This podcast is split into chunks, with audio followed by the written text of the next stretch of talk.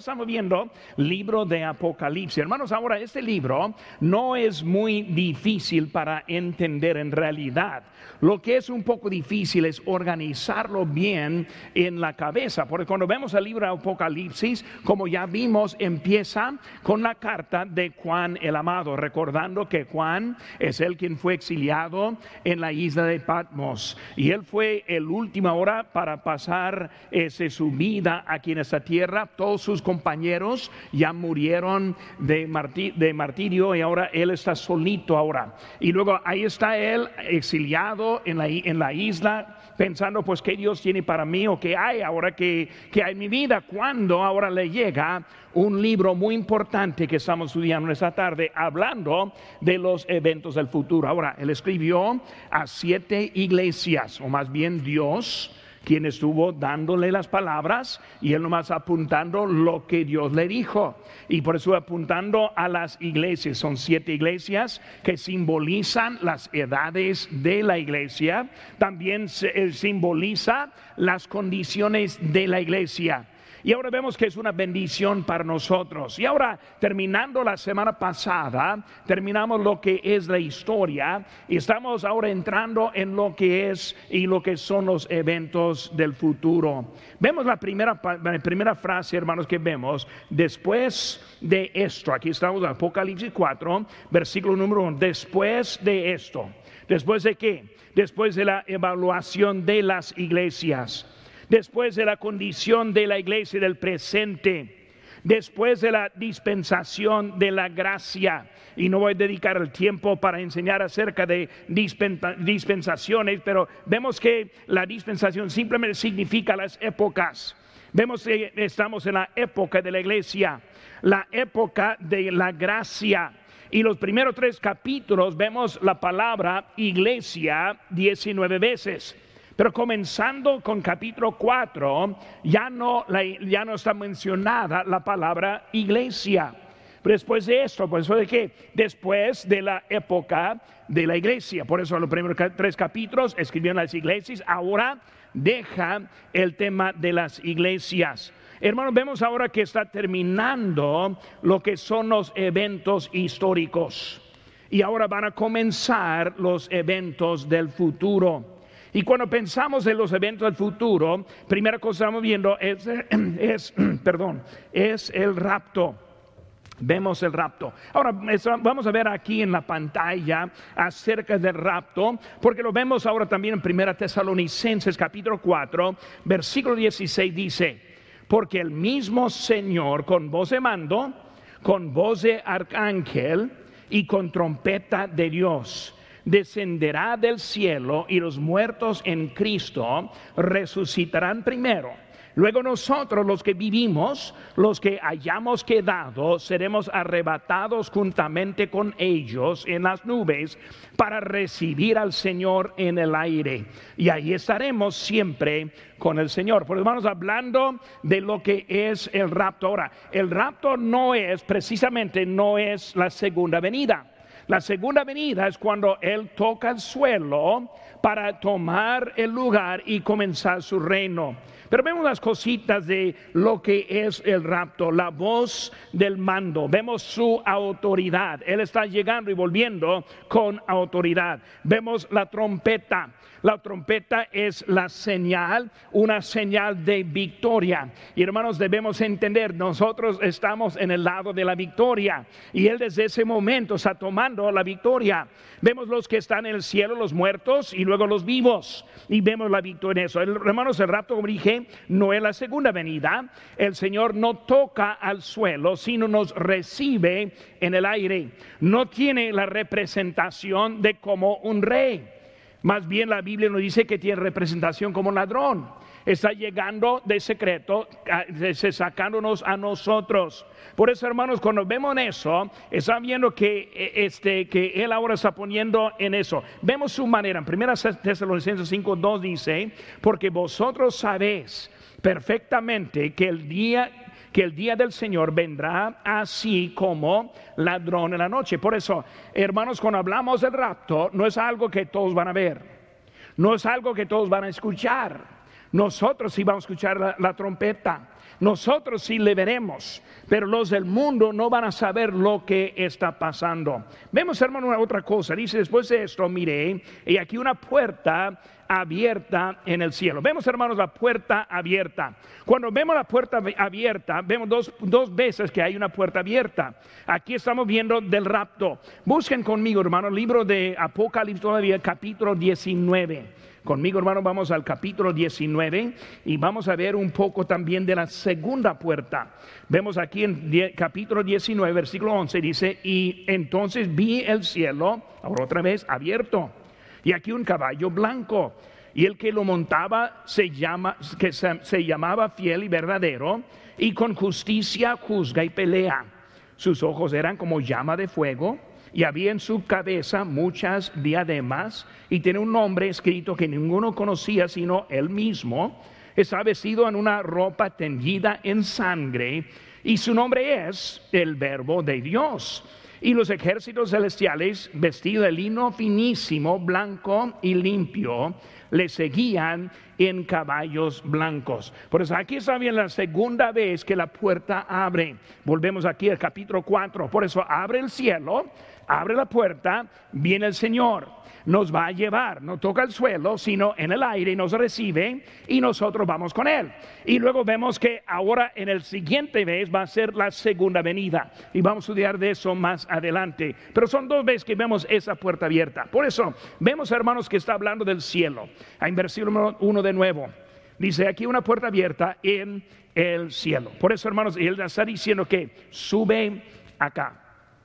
Hermanos, cuando hablamos del cielo, es un lugar literal, un lugar físico.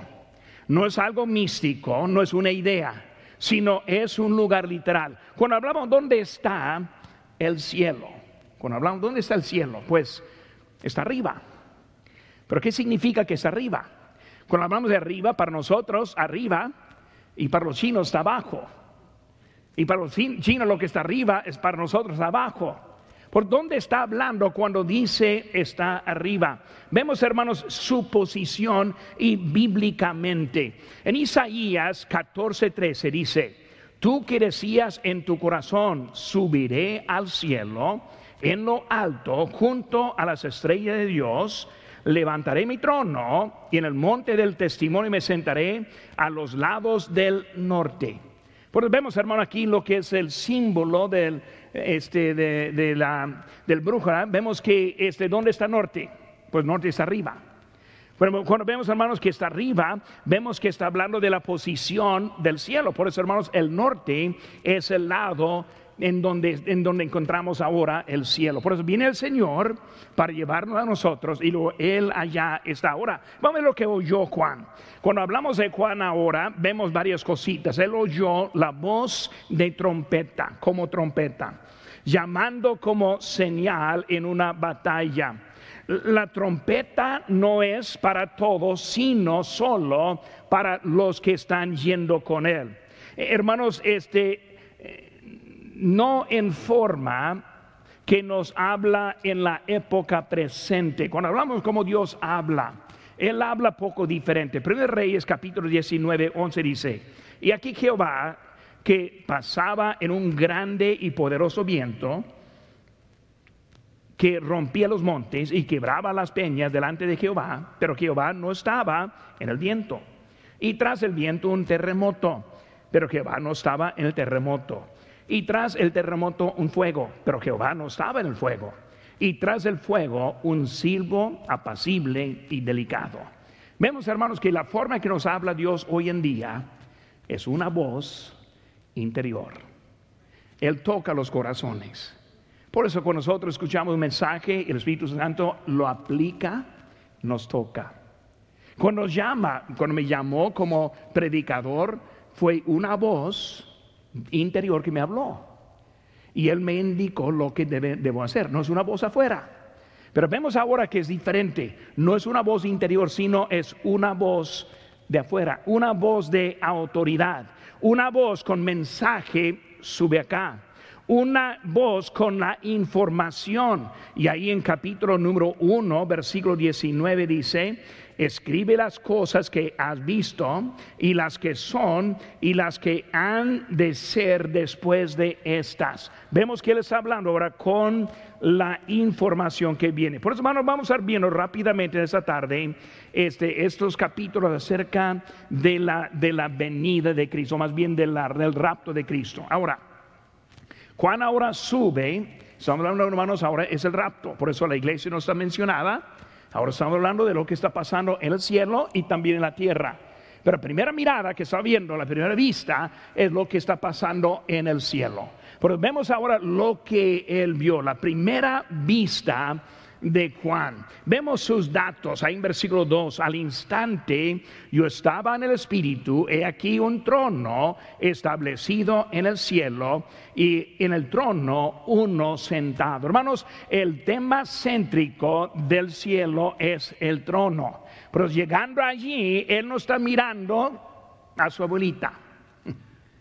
No está hablando, viendo a su esposa.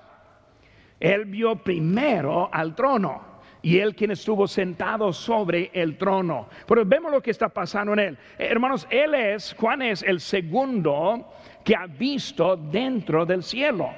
Y el otro que vio dentro del cielo fue Daniel cuando estuvo escribiendo también de los eventos del futuro. Pero vemos que está viendo ahora dentro de ese lugar. Hermanos, el tema es el trono. El tema de Apocalipsis también es el, es el trono es usado 45 veces esa palabra en comparación de 15 veces en lo demás de la Biblia.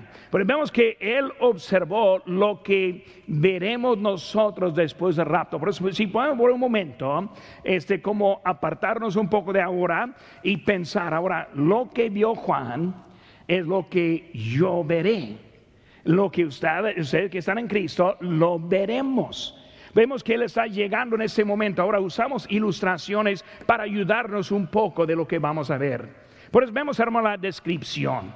Vemos, hermano, la descripción. Primeramente, Dios en su trono. Cuando hablamos de Dios en su trono, vemos, hermanos, varias cosas. Este ilustración eh, eh, ilustra muchas cosas. Vemos que Dios el Padre. El trono es un lugar de sentencia. Ahora, unas cosas están sucediendo y vamos a ver los eventos como suceden, pero vemos que primeramente, ¿quién está en el cielo sentado sobre el trono hoy en día? Hoy en día es Dios el Padre. ¿Dónde está el Señor Jesucristo hoy en día?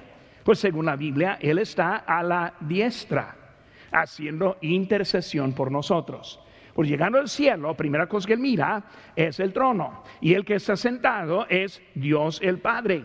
Vemos el trono de sentencia, en donde él ahora va a hacer el juicio en este mundo.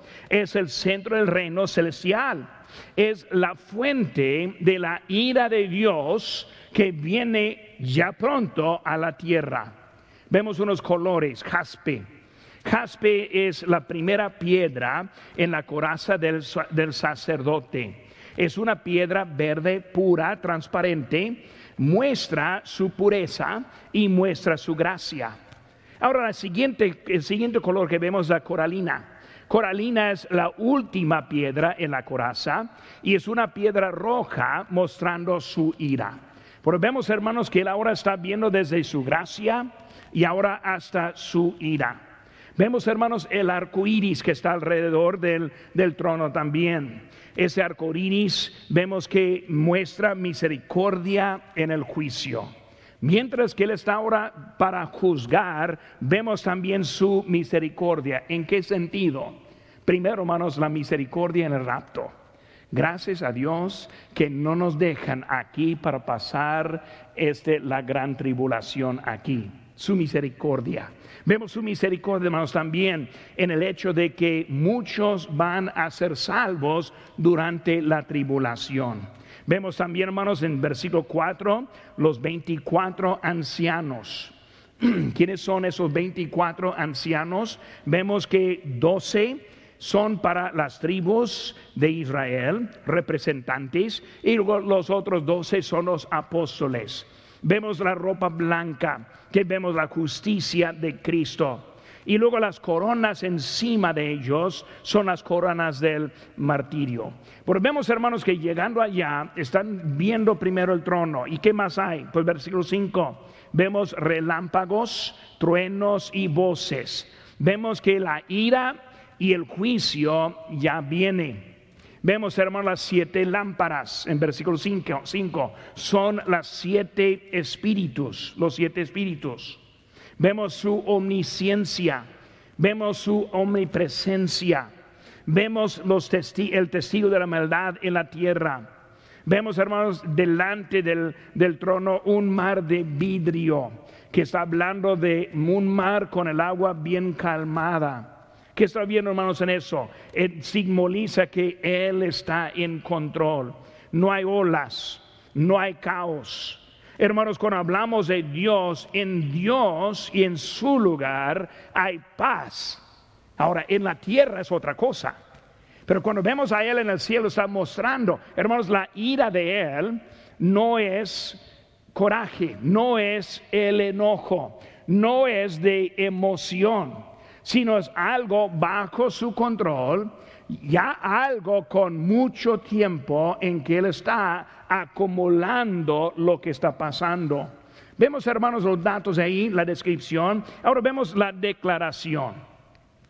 Primera cosa vemos con son el testimonio de los cuatro seres. En versículo número 6, 7 y 8 está hablando de los cuatro seres. Ahora vemos unas cositas de ellos. Los cuatro seres son llenos de ojos, significa ven todo, saben todo. Vemos que proclaman la gloria al trono usando santo, santo, santo, o sea, la santidad de la Trinidad, Dios el Padre, Hijo y el Espíritu Santo, representan, representan su dominio sobre la tierra. Vemos, hermanos, las cuatro eh, cosas que simbolizan es el león, el león muestra la majestad, el becerro muestra la fuerza, el hombre muestra la inteligencia, moralidad y responsabilidad. Y vemos también la águila que simboliza el dominio del aire. Vemos que está diciendo todopoderoso que es y que era y que ha de venir, lo vimos en capítulo número uno. Y ahora vemos la adoración que empieza aquí en versículo número 9, 10 y 11. Por eso Juan está llegando y él ve el trono y toda esa escena está explicando cómo va a ser o cómo más bien cómo es. Y por eso todo está sucediendo, viendo, vamos a llegar allí. Pero vemos ahora, entrando al capítulo número 5, vemos ahora la pregunta. Versículo 1 dice, Vi en la mano derecha del que estaba sentado en el trono un libro escrito por dentro y por fuera, sellado con siete sellos. Y vio un ángel fuerte que pregonaba a gran voz, ¿quién es digno de abrir el libro y desatar sus sellos? Y ninguno, ni el cielo, ni la tierra, ni debajo de la tierra podía abrir el libro, ni aún mirarlo. Y lloraba yo mucho porque no se había hallado a ninguno digno de abrir el libro, ni de leerlo, ni de mirarlo. Ahora, están viendo algo de un libro. Y cuando vemos este libro que estamos viendo, el libro es un tipo de, eh, de pergamino. Por eso es un rollo, este que vamos a estar viendo aquí atrás de mí cuando me llegan aquí ahora, atrás, este, mano Andy, ¿estás ahí en la computadora? ¿Dónde está el, pergamino? Él está perdido ahora. Muy bien. ¿Está allí? Ah, muy bien, no está aquí, no, no está mostrando. Ok. Entonces vemos, hermanos, ese pergamino que está allí, escrito en dos lados, o sea que está lleno. Hermanos, hay que entender, Dios está apuntando la maldad que está pasando en este mundo. Por eso, eso está eh, eh, acumulado en un libro y ahora ese libro está sellado. Cuando vemos, hermanos, de ese libro, está, es un libro detallado con los juicios y luego también por las razones por el juicio. Muchos que muchos creen que son documentos como de la tierra y en la, en la caída lo perdimos y luego recuperados ahora en la gran tribulación. Hermanos, cuando pensamos en eso, ¿quién es digno? vemos varias cosas. Una cosa es que ninguno, y vamos a ver eso ahorita, pero vemos hermanos que en el cielo ni Dios el Padre pudo abrir ese libro. Fue el sacrificio de Jesucristo en la cruz del Calvario y su victoria que le dio la autoridad para abrir eso. Vemos hermanos enseguida los sellos. En la ley romana, documentos legales que pertenecen a la vida y la muerte fueron sellados siete veces. Y fue algo de importancia en lo que era. Por eso esos sellos que vemos son sellos que están allí, pero también parte del juicio. Y cuando se abren los, los sellos, cada uno abre un juicio que va a pasar, estar pasando en la tierra. Vemos que en eso hay, por eso el juicio está incluido hasta para abrir el libro, como también adentro del libro. Ese pergamino contiene la recompensa para esta tierra. Hay que entender, Dios ahora está recuperando su creación, que Adán lo perdió en la caída.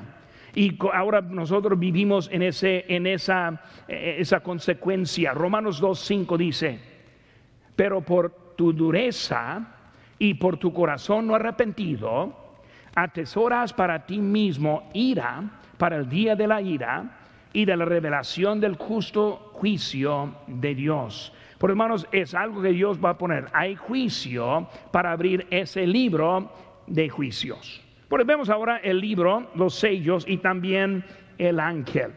Por eso, viendo aquí, hermanos, el ángel, ¿quién es digno? Ahora está pregonando, diciendo quién es digno. Vemos que el ángel es un mensajero, probablemente no tiene alas, aunque esta sí tiene alas, pero es el ángel, es uno que está pregonando, está predicando, es un mensajero, y ahora él ahora está aclarando y haciendo una pregunta bien dura en ese momento, ¿quién es digno? Y cuando pensamos en esa pregunta que está diciendo, dice que en el cielo no había. ¿Quién había en el, cielo? Pues cuando vemos los redimidos, vemos Noé, quien halló gracia, Abraham, el escogido para iniciar este eh, Israel, David, varón conforme al corazón de Dios, Juan el Bautista, el profeta mayor que de la Biblia, Pedro, la piedra escogida, Pablo, el mejor cristiano de todos los signos, pero vemos que ninguno por ninguno es digno para abrirlo. Recordando, hermanos, ni tampoco él quien estuvo sentado sobre el trono. Por hermanos, en eso entendemos un poco de la salvación. La salvación no es simplemente Dios perdonando, sino que Cristo pagando por nuestro pago del, del pecado.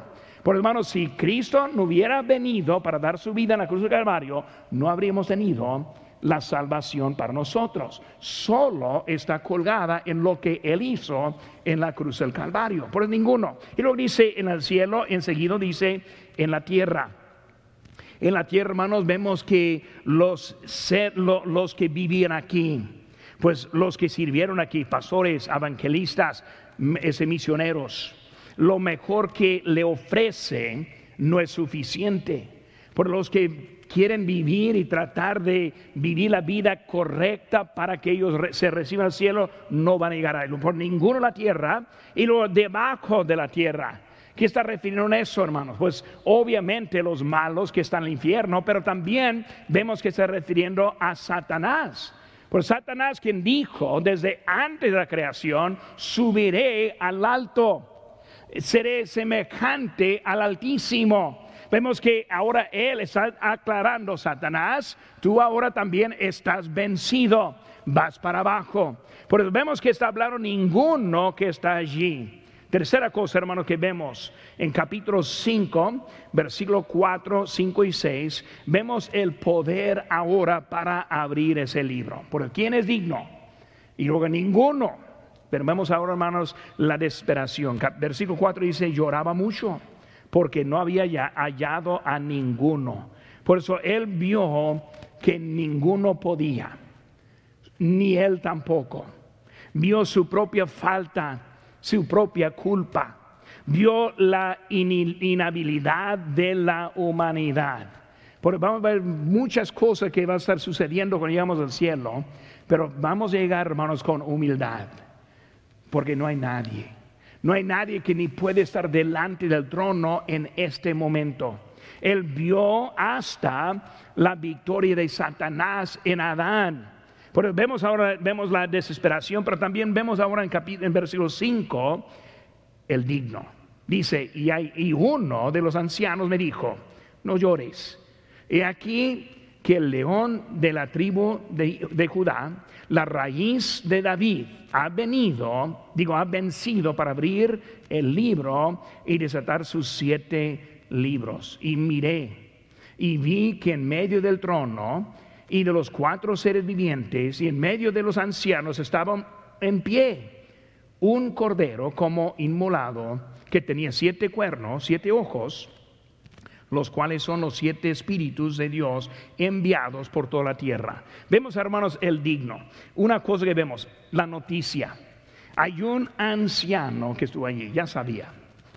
Juan, ahí es apenas llegando, pero el anciano sabía. Hay uno aquí que sí es digno. No llores porque hay alguien que está aquí presente de nosotros. Por eso ahora está hablando, es una voz de ánimo, una voz de consuelo que está dando a Juan en ese momento. Por eso vemos él quien es digno. Unas cosas muy, muy bonito en eso. Primera cosa es que vemos, él vio el león. Ahora, el león es símbolo de Judá. Hermanos, la profecía del Mesías, vemos ese león de Judá. En Génesis 49, 8 dice Judá te alabarán tus hermanos. Cachorro del león Judá, de la presa subiste, hijo mío. Se, se concorvó y se echó como león, así como león viejo, ¿quién lo despertará? No será quitado del cetro de Judá, ni el registrador de entre sus pies, hasta que venga Silo, y a él se congregarán los pueblos. Por eso hablando de Judá y digo, el león de Judá, ¿quién es? Pues el león que vemos aquí está hablando del, del Señor Jesús, del Mesías que viene. En Isaías 11.1 dice, saldrá una vara del tronco de Isaí. Pues estamos viendo, hermanos, que está hablando y repitiendo. En Apocalipsis 22, si quieren buscar conmigo allí, más adelante en la Biblia, aquí, Mateo, digo Apocalipsis, perdón, 22, versículo 16 dice, yo Jesús, enviado mi ángel para daros testimonio de estas cosas en las iglesias. Yo soy la raíz y el linaje de David, la estrella resplandeciente de la mañana. Por eso estamos quién es digno. Pues primero, el Mesías el quien fue profetizado desde el Antiguo Testamento, el quien es ahora a la diestra del Padre, es el quien está en ese momento. Por eso el anciano lo presenta como un león, pero Juan lo reconoce como un cordero. Por eso, para eh, eh, cuando vemos aquí, está hablando eh, ese anciano como ese león, pero Juan, él ve quién? Al Señor Jesucristo, ese cordero con siete cuernos, cuernos, todopoderoso, con siete ojos, omnisciente. Es digno porque es cordero, no, es digno porque es cordero y no porque es león. El sacrificio aceptable es lo que le transformó. Por eso Juan está viendo el cordero, pero vemos, hermanos, que, este, que ese cordero es el león del Antiguo Testamento. Porque vemos que es Cristo ahora tomando ese lugar. Por eso vemos, hermanos, primera vista, la pregunta, el poder para abrir el libro y ahora la persona digna. Por eso vemos ahora en capítulo 5, versículo 7, y vino y tomó el libro de la mano derecha del que estaba sentado en el trono. Unas cositas. Vemos, hermanos, su autoridad. Su autoridad. Hermanos, tomó el libro. No lo recibió, sino lo tomó. Vemos su autoridad en ese momento. Él lo tomó. Dios ahora no lo podía abrir porque Él no pagó ese precio, sino el Hijo. Pero vemos la cena como aquí el padre sentado y el hijo llega y lo toma. ¿Por quién es digno? Nadie, pues solo uno. Y luego él toma ese libro. Vemos, hermanos, también la adoración. Hay un cambio ahora de objeto de la adoración. En capítulo 4, versículo 2 dice, y al instante yo estaba en el espíritu, aquí un trono establecido en el cielo, y en el trono uno sentado. Pero vemos, hermanos, aquí en versículo número 8 de capítulo número 5, está hablando y cuando hubo tomado el libro, los cuatro seres vivientes y los 24 ancianos se postraron delante de quién? Del Cordero. Hay un cambio. Por eso, empezando cuando llegó Juan, él ve el trono, todos adorando al trono, al quien estaba sentado, pero ahora algo cambia y cambia por la autoridad. Y por eso cuando Cristo o el Cordero o el león toma el libro, ahora todo empieza a cambiar en esta adoración. Vemos en versículo número 11. Y miré y oí la voz de muchos ángeles alrededor del trono y de los seres vivientes y los ancianos, y el número de ellos eran millones de millones. Versículo 13. Y a todo lo creado que está en el cielo y sobre la tierra y debajo de la tierra y en el mar y en todas las cosas que hay en ella, que en ellas hay, oí decir al que está sentado en el trono y al cordero sea la alabanza, la honra, la gloria y el poder por los siglos de los siglos. Por vemos, hermanos, los que adoran. Primeramente vemos los cuatro seres. Como son ellos, pues no sabemos. Nomás vemos que su figura, como de león, como de becerro, como de águila, como de hombre, vemos que están allí volando y están adorando día y noche, cantando santo, santo. Ellos ahora están adorando los 24 ancianos, vemos los ángeles, vemos los del cielo, vemos los de la tierra. Todos ahora están adorando al Señor y hasta debajo de la tierra. Vemos, hermanos, el que recibe la adoración. Versículo 12 dice, que decían a gran voz, el Cordero, que fue inmolado es digno de tomar el poder, las riquezas, la sabiduría, la fortaleza, la honra, la gloria y la alabanza. Porque vemos que Él recibe ahora la adoración, el Cordero inmolado.